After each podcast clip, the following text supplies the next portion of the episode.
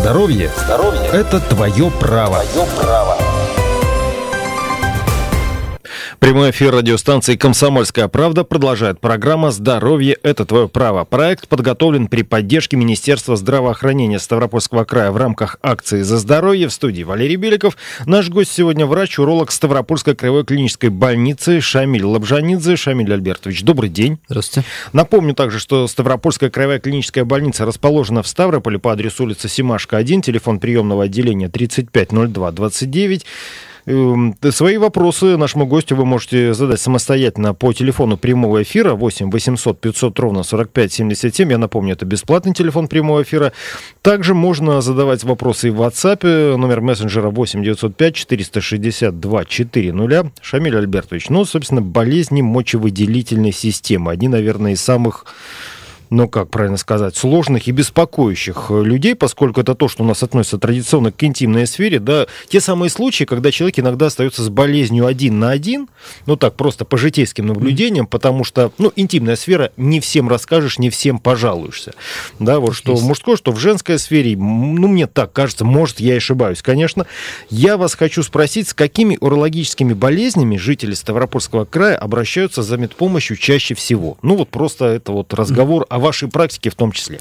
Ну, с, чаще всего мы встречаемся либо с воспалительными заболеваниями мочевыделительной системы, это циститы, пилонефриты, э, реже острые простатиты.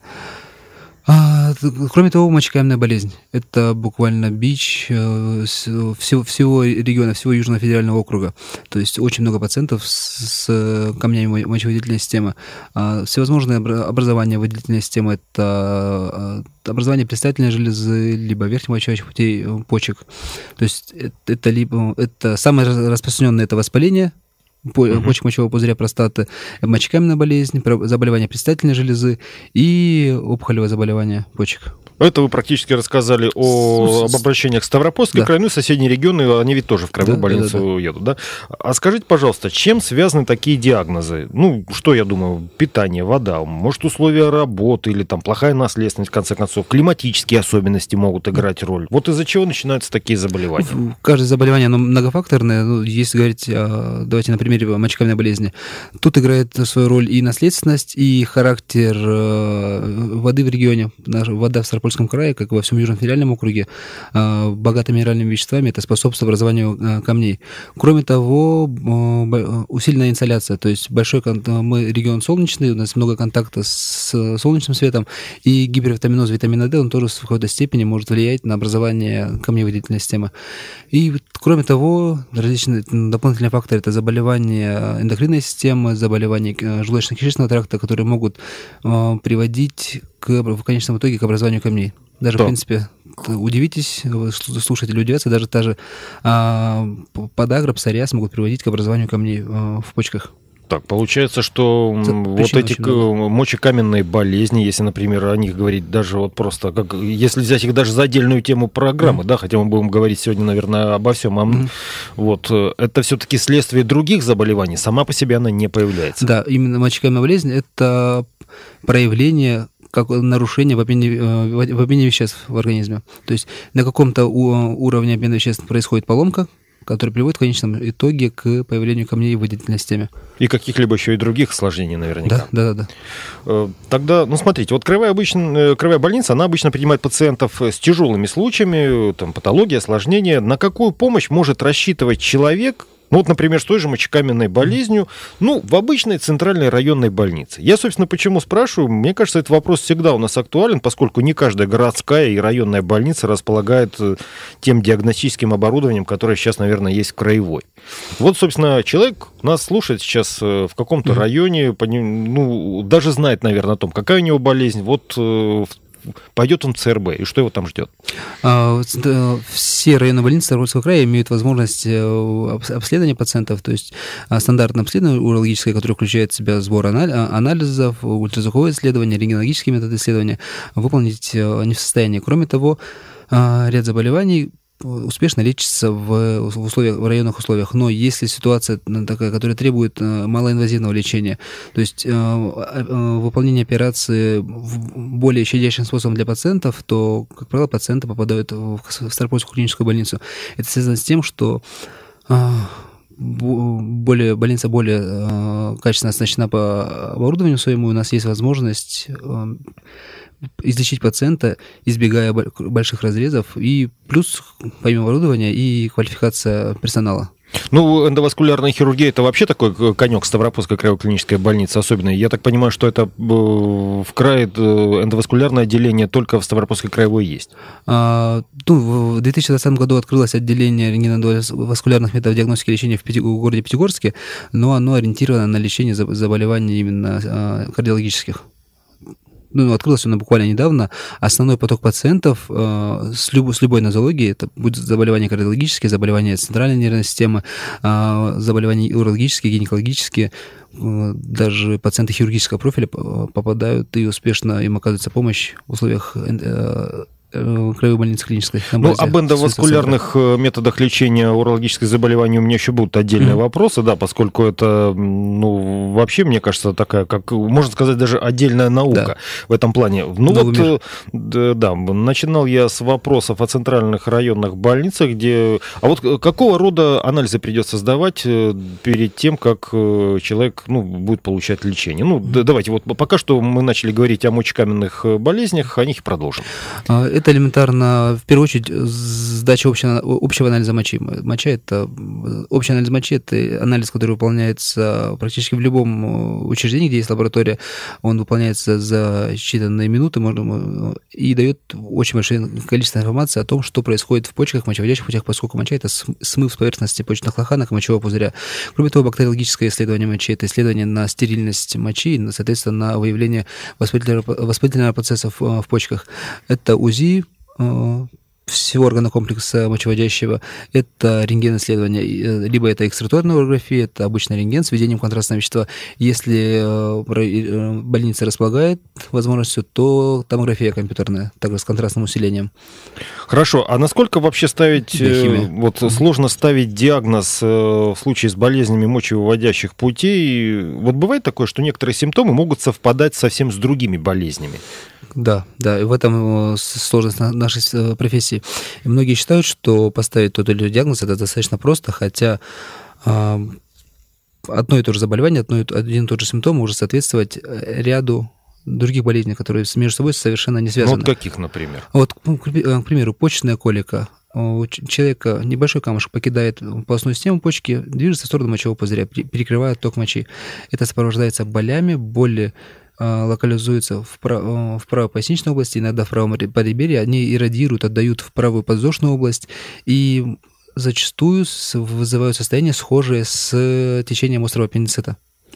Вот оно как. Да, то есть до сих пор мы, э, несмотря на то, что сейчас 21 век, мы сталкиваемся с пациентами, которых, которые приезжают из э, отдаленных районов, либо из других регионов соседних, которым по, по экстренным показаниям был удален червеобразный отросток, то есть аппендикс, угу. с диагнозом острый аппендицит, а в дальнейшем Операция сделана, да, боль не прекратилась, да, да, плюс да. ко всему еще уточненный да. диагноз дает вот такую картину. Да. Слушайте, это, если честно, пугающе немножко. Э, у меня сейчас будет немножко отвлеченный вопрос. Э, как попасть пациенту в ваше отделение? Здесь, э, скажем так, административная цепочка тоже интересует, с чего все начинается, с какого специалиста, ну и самое главное, при каких условиях приходится вот, заниматься больными на второй больнице? Если ситуация плановая, то есть нет, нет никакой экстренности, то пациент, который имеет жалобы со стороны мочеводящей системы, будь то боли в пояснице, нарушение мочеиспускания, он должен обратиться к терапевту либо к урологу по месту жительства. Как правило, терапевт, если уролога нет в каком-либо учреждении, то терапевт есть всегда. Терапевт выполняет до обследования базовое в соответствии с жалобами пациента, то есть собирает э, рутинное обследование и с направлением пациента направляет на консультацию к нам в краевую клиническую больницу. Э, здесь при, на приеме пациент с пациентом беседуют, определяются с диагнозом, с дальнейшей тактикой лечения пациенту, назначается дата госпитализации, дата, дата если необходима дата, дата операции. Если э, по помощь наших специалистов не требуется, то пациенту даются рекомендации по амбулаторному лечению, если ситуация спокойная. Э, если говорить о экстренных ситуациях, то когда вопрос стоит, когда, когда решается вопрос о жизни пациента, либо пациент транспортируется сопровождении медработников сразу к нам в больницу, либо врачи нашей больницы выезжают по линии санитарной авиации в район и оказывают помощь нашим коллегам уже на местах. А санитарную же авиацией уже Кровая больница пользуется, да? Да, да, да, активно. Э, важная нож, там э, у нас э, в новостях о нем не раз говорили. Вот, кстати, диагностикой должны заниматься врачи, тут все понятно, но опять-таки, а вот на что надо обратить внимание самому человеку, ну, например, ну, не знаю, ну, при том же варикоцеле. Угу. Я не знаю, насколько уместен такой вопрос. Вот что должно ну, как вызвать настороженность? Каковы первые признаки заболевания? Любое отклонение от нормы, от привычного состояния э, должно, должно человека насторожить, будь то боль в яичке, будь в поясничной области, головокружение. Если это сопровождает пациента постоянно, то, то человек уже должен задуматься над тем, что это уже не, не норма, что что-то с ним не то происходит. Если говорить о варикоцеле, то это, э, оно зачастую протекает бессимптомно, но проявляет оно себя часто болями в яичке. И боли эти возникают либо в конце рабочего дня, либо после физической нагрузки, либо, извиняюсь, либо полового, полового акта. Кроме того, необходимо, касательно именно этой нозологии, этого заболевания, необходимо провериться мужчинам, которые на протяжении определенного количества времени не могут зачать ребенка. Поскольку бывает состояние при, э, при варикоцеле, когда нет болей, нет проявления явного, а зачатие не происходит. Ну, плюс еще во время самостоятельного осмотра, то есть элементарно в душе при при гигиенических процедурах человек может обнаружить визуально расширенные вены в левой, в левой либо в правой половине мошонки. То есть, то есть есть состояния, которые уже бросаются в глаза. То есть, на самом деле, больше внимания к своему здоровью. Да, да, да. Самое главное, Нужно о чем сказал врач. Тело. То есть, э, если что-то болит, это уже ненормально. Мы продолжим через пару минут после короткой рекламы. Это программа «Здоровье – это твое право». Имеются противопоказания. Необходима консультация специалиста. Программа подготовлена при поддержке Министерства здравоохранения Ставропольского края в рамках акции «За здоровье». Продолжается программа «Здоровье – это твое право». Радиопроект подготовлен при поддержке Министерства здравоохранения Ставропольского края в рамках акции «За здоровье». Наш гость сегодня врач-уролог Ставропольской краевой клинической больницы Шамиль Лабжанидзе. Напомню также, что Ставропольская краевая клиническая больница расположена в Ставрополе по адресу улица Симашка, 1. Телефон приемного отделения 350229. Ну, э, Шамиль Альбертович, вот э, на что обратить внимание, спрашивал э, и с точки зрения пациента, да, что может быть должно беспокоить в своем состоянии. Э, ну, раз уж пошел разговор так и о мужских болезнях в том числе, хотя урологи занимаются, в общем-то, большим спектром, это и мужские, и женские в том числе, вот на что стоит тогда обратить внимание при аденоме простаты мужчине? Здесь ведь тоже, скажем так, не все в порядке. Да, да, да. Мужчина, как правило, что, как правило, начинает тревожить мужчину? Это нарушение мочеиспускания. То есть необходимо чаще ходить в туалет, дольше стоять над, над унитазом для того, чтобы начать мочиться. Необходимо прикладывать какое-то усилие, то есть дуться, напрягаться для того, чтобы пошла моча. Изменяется сама струя мочи, э, она становится более вялой, иногда моча может отходить по каплям. Ощущение неполного опорожнения, то есть человек сходил в уборную комнату, опорожнился, но при этом... И через пять минут назад. Да, ему ощущает, что ну, не, не все вышло, испытывает постоянный дискомфорт. Потребность вставать по ночам в уборную комнату более одного, более одного раза. Плюс ургентные, то есть экстренные позывы к почувствованию. То есть, когда вроде бы все хорошо, потом внезапно приспичило, нужно сразу метаться, искать уборную комнату. То есть, а, помимо этого, боли в нижних отделах живота, из, нарушение половой функции, появление крови в, в эякуляте либо в, в, в моче.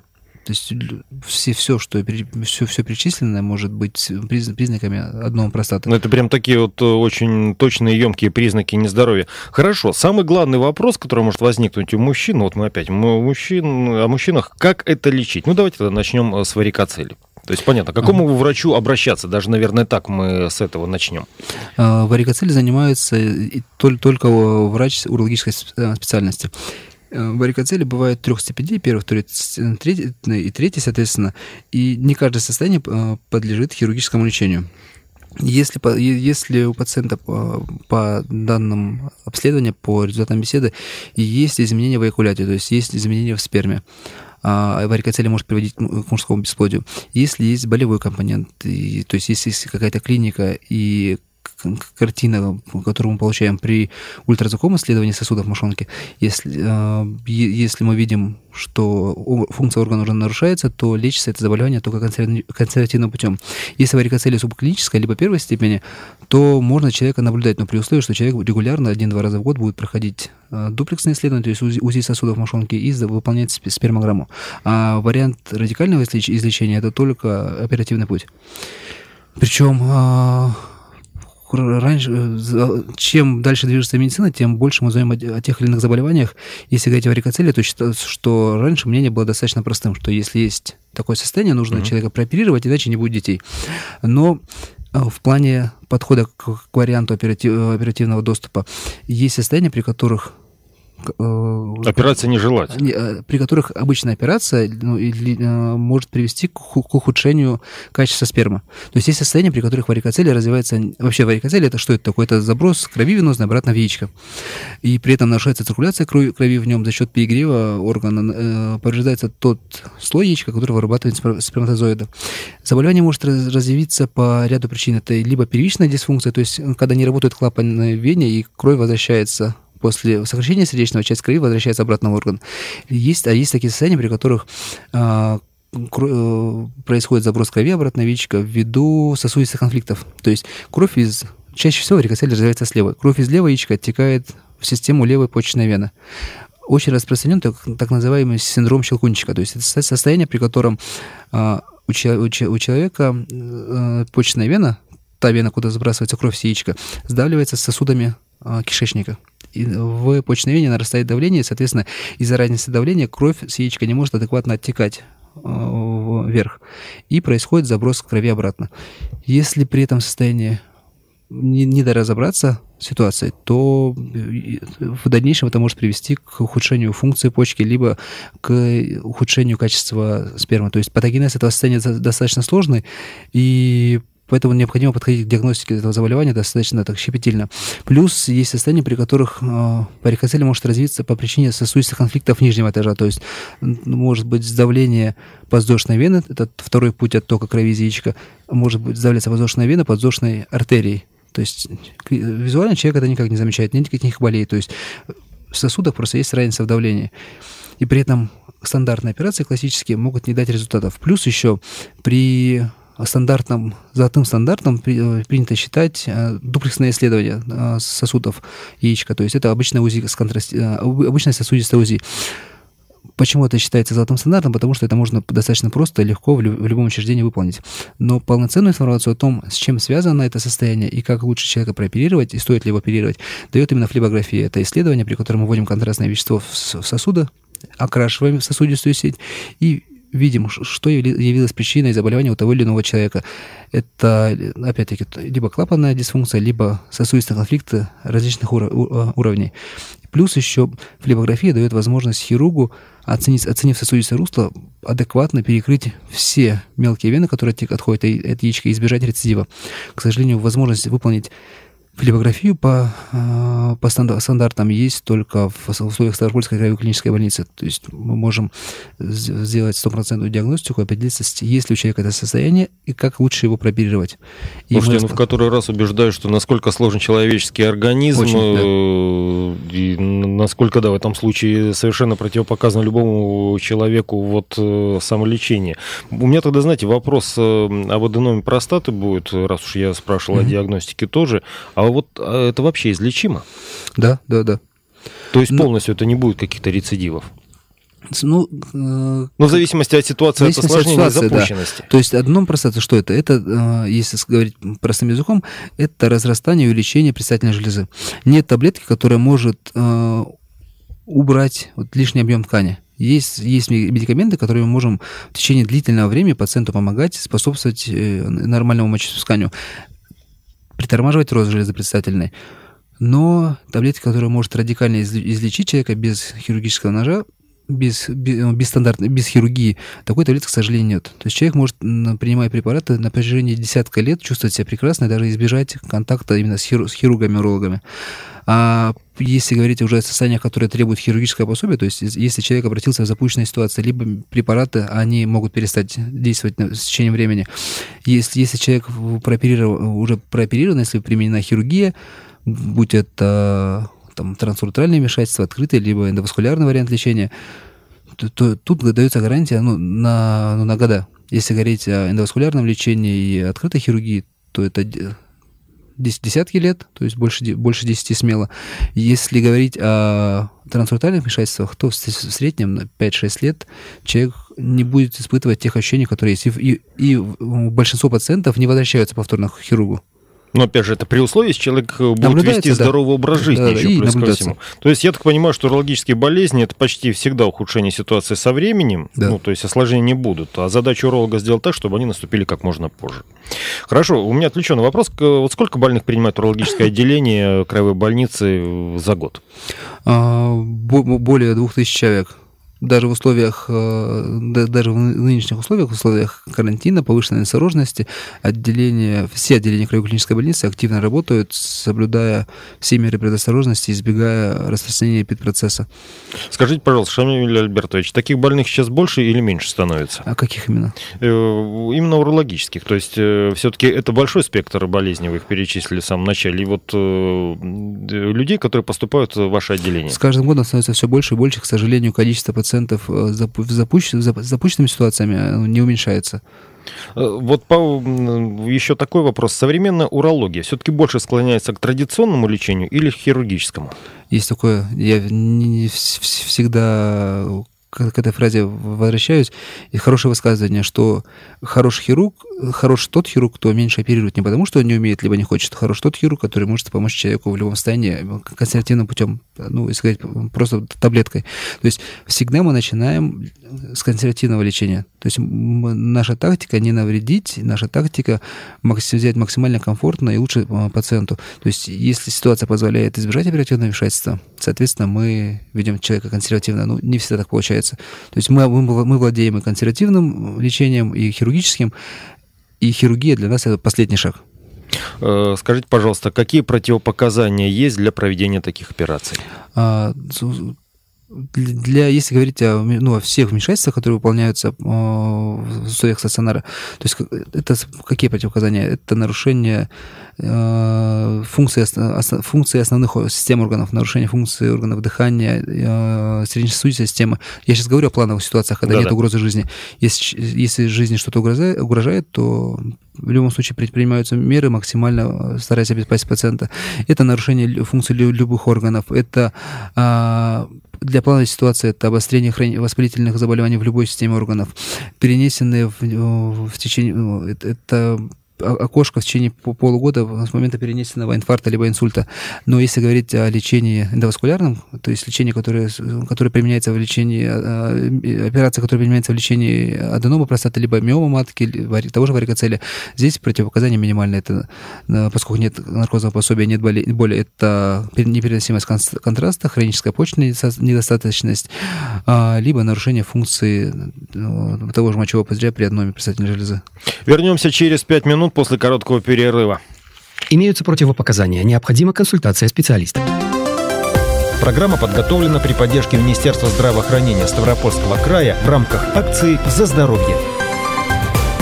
Продолжаем программу «Здоровье – это твое право». Проект подготовлен при поддержке Министерства здравоохранения Ставропольского края в рамках акции «За здоровье». Наш гость сегодня – врач-уролог Ставропольской краевой клинической больницы Шамиль Лабжанидзе. Ставропольская краевая клиническая больница расположена в Ставрополе по адресу улица Симашка, 1. Телефон приемного отделения 35 02 29. Напомню, также бесплатный телефон прямого эфира 8 800 500 ровно 45 77. Свои вопросы врачу-урологу можно задать и в WhatsApp. Номер мессенджера 8 905 462 400.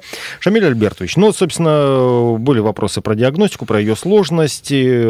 Начинали мы все-таки говорить о мочекаменной болезни. Знаете, какой возник вопрос? Вот как проходит и сколько времени длится операция по удалению камней? Когда все-таки, когда, если дело доходит до операции? Вот что здесь происходит? Сколько времени прооперированный пациент остается mm-hmm. под наблюдением? Вот об этом хотелось бы узнать. Варианты лечения разнообразны. Как правило, мы применяем, что это либо эндоскопическое лечение, когда через естественные пути мочеводящие при помощи видеотехники камни из мочеводящих путей либо захватываются в, и вынимаются наружу, грубо, грубо говоря, либо дробятся на месте. Тут все зависит от квалификации хирурга и от оборудования, которое у него под рукой.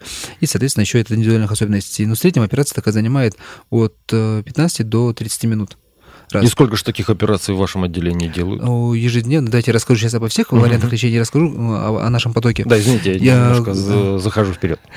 Также есть вариант дистанционной литотопсии, то есть когда без проникновения в тело человека, без разрезов, человек ложится на специальный аппарат, и при помощи рентген-техники находят камушек, и аппарат пускает, пускает концентрированный импульс в этот камень, приводя его к его фрагментации.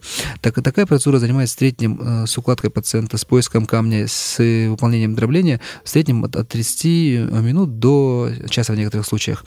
Ну, ну иногда требуется один-два сеанса, если камушек плотный. Также есть возможность удаления камня через один прокол. То есть если полостная система почки занята крупным камнем, то есть если мы видим камень размером от 2 сантиметров и выше, то дробление дистанционно здесь не подходит. Необходимо тут выполняется операция более сложная, более щепетильная, то есть человек, э, находясь в наркозе, укладывается в, э, в положение на животе, то есть тут необходимо мастерство не только хирурга, но еще ну, вообще в любой операции необходимо, необходимо присутствие анестезиолога высококлассного, а здесь необходим, необходим повышенный контроль, поскольку человек без сознания на искусственной вентиляции легких находится в положении на животе. То есть выполняется небольшой прокол под контролем УЗИ в поясничной области. Через, через этот прокол заводится инструмент, при помощи которого камень дробится и вызывается наружу. Здесь в среднем полтора-два часа. То есть, грубо говоря, если ситуация стандартная, плановая, если здесь не, нет повторного вхождения, если нет э, открытых операций в анамнезе, то в среднем от 15 э, до минут до полутора часов мы можем человека избавить от камня, в зависимости от ситуации и особенностей индивидуальных. И в вашем отделении таких операций да, может да. быть несколько в день? Ежедневно, да, ежедневно у нас работает открытая операционная, лапароск... у нас есть операционная, где выполняются лапароскопические операции, эндоскопический кабинет и кабинет литотропсии. То есть параллельно у нас, э, нам помогают двое-трое анестезиологов, и параллельно выполняются вмешательства во всех этих кабинетах. То есть в день это может быть от одной до трех а, открытых операций. Ну, планируется операционный день, операционный день в зависимости от сложности и от предполагаемой длительности операции. Это в среднем 5-6 эндоскопических вмешательств и от 3 до, до 5 литотопсий дистанционных. То есть, Нет. соответственно, отсюда можете представить, какой поток пациентов принимает наша больница в, на базе урологического отделения. Ну, если их больше двух с половиной тысяч в течение года, и это количество постепенно все-таки растет, растет а год растет. это 365 в день, да, то есть все ну, серьезно. Я немного сейчас отойду от темы. Скажите, пожалуйста, дневное недержание эндоваскулярной хирургии может вылечить? Потому что вопрос у меня такой несколько простоват, поскольку у дневного недержания, наверное, разные причины есть, но тем не менее. Вот он на самом деле такой не простоватый, он сложный. Есть ситуация, когда недержание возникает, ну, когда естественное недержание, когда человек не может удерживать мочу по тем или иным причинам. То есть, как правило, такой, с этим он сталкивается после перене... операции на малом тазу, либо после неврологических каких-то проблем. А есть состояния, при которых у человека э, развивается гиперактивность мочевого пузыря. То есть, когда мочевой пузырь работает активнее, чем положено, и сокращается сильнее, и человек замыкательный аппарат мочевого пузыря работает, а ну, человек мочу не удерживает, потому что пузырь активно сокращается. Есть сочетание аденома простата и гиперактивности мочевого пузыря. То есть предстательная железа, разрастаясь, увеличиваясь в размерах, она сдавливает шейку мочевого пузыря, нарушает именно иннервацию мочевого пузыря в какой-то степени. И значит, очень часто человек сталкивается с, с проявлениями как затрудненного мочеиспускания, так и недержания. Вот, казалось бы, это прозвучит странно, но есть такие состояния. Эндо, э, эндоваскулярная хирургия таких пациентов, э, таких пациентов дает какой результат? Во-первых, за счет уменьшения объема предстательной железы человек начинает нормально мочиться. Ургентность, вот эти вот э, позывы, которые заставляют человека не удерживать мочу в течение дня, они тоже э, сходят постепенно на, на нет. То есть только в определенных ситуациях это, такая хирургия может излечить дневное недержание, так называемое. Хорошо, вас понял. Скажите, пожалуйста, вот э, попался на глаза интересный термин э, реконструктивная урология. Что это такое? В вашем отделении таким занимается? Да, э, активно занимаются мои коллеги. Что это понятие себя включает? Это реконструкция при а, аномалиях врожденных. Это мож, могут быть аномалии наружных половых органов, то есть это э, гипосподия, экстрофия мочевого пузыря, эписподия, то есть нарушения, э, состояния, при которых нарушена анатомия именно наружных половых органов. Раз. Это реконструктивная хирургия при аномалиях внутренних мочеводящих путей. Это всевозможные структуры мочеточников, это сужение лоханочно-мочеточникового соединения. То есть кроме того, это хирургия после... А, в это понятие также входит хирургия после каких-либо каких травм, либо перенесенных, операций. То есть это либо реконструкция и приведение в нормальный вид, если так можно сказать, врожденных аномалий, Раз. Для того, чтобы человек мог жить нормальной половой жизнью и нормально э, мочиться. Это реконструкция аномалий внутренних, которые не видны глазу, которые приводят к нарушению функции органов, э, в частности почек в последующем. И это операции, которые устраняют последствия перенесенных ранее операций либо травм. Шамиль Альбертович, ну вот последний вопрос на сегодняшнюю программу. Вспомнилось, э, регулярно такие э, появляются в сети рекламы лекарств. Вот простатита, такие, знаете, вот все эти призывы, mm-hmm. будь мужчиной, ну и так далее, тому подобное. Это плацебо или шарлатанство? А, ну, люди вот должны... мнение профессионального врача на этот счет. Люди должны знать, что лекарственное средство, именно лекарство, рекламировать запрещено. То есть то, что попадает в рекламу, это, как правило, биологические активные добавки. А, они безвредны, раз, но не от каждого из этих препаратов есть толк. То есть в, в своей практике мы применяем БАДы, но только проверенные, которые рекомендованы обществом урологов, как российским, так и европейским. То есть прежде чем человеку, услышав в рекламе что-то или услышав, узнав от соседа о том или ином лекарстве, а, бежать покупать, необходимо все-таки проконсультироваться с врачом, потому что реклама, как правило, не соответствует действительности. То есть обещают рекламу таких препаратов Невероятные да, подвиги. Да, да, да, подвиги в постели, как в 18 лет, а по факту препарат может не сработать. То есть они, не могу сказать, что плохие, но лучше проконсультироваться, чтобы был толк, как правило, и, как правило, они работают, прекрасно работают в сочетании с другими средствами. Но опять-таки в любом случае, вот э, не первый раз говорим и будем постоянно повторять, если что-то случилось с организмом, как говорил сегодня врач-уролог, все-таки нужно идти к врачу. У врача соответствующее образование, подготовка, он точно скажет, что это за болезнь, поставит э, диагноз исключительно из, из индивидуальных особенностей организма. Напомню, наш гость сегодня был врач-уролог Ставропольской краевой клинической больницы Шамиль Лабжанидзе. Шамиль Альбертович, большое спасибо за ответы спасибо. на вопросы. Спасибо. Я думаю, еще будет у нас повод встретиться в этой студии не раз. Это была программа «Здоровье – это твое право». Проект подготовлен при поддержке Министерства здравоохранения Ставропольского края в рамках акции «Здоровье». В студии был Валерий Беликов. Всего доброго. Имеются противопоказания. Необходима консультация специалиста. Программа подготовлена при поддержке Министерства здравоохранения Ставропольского края в рамках акции «За здоровье».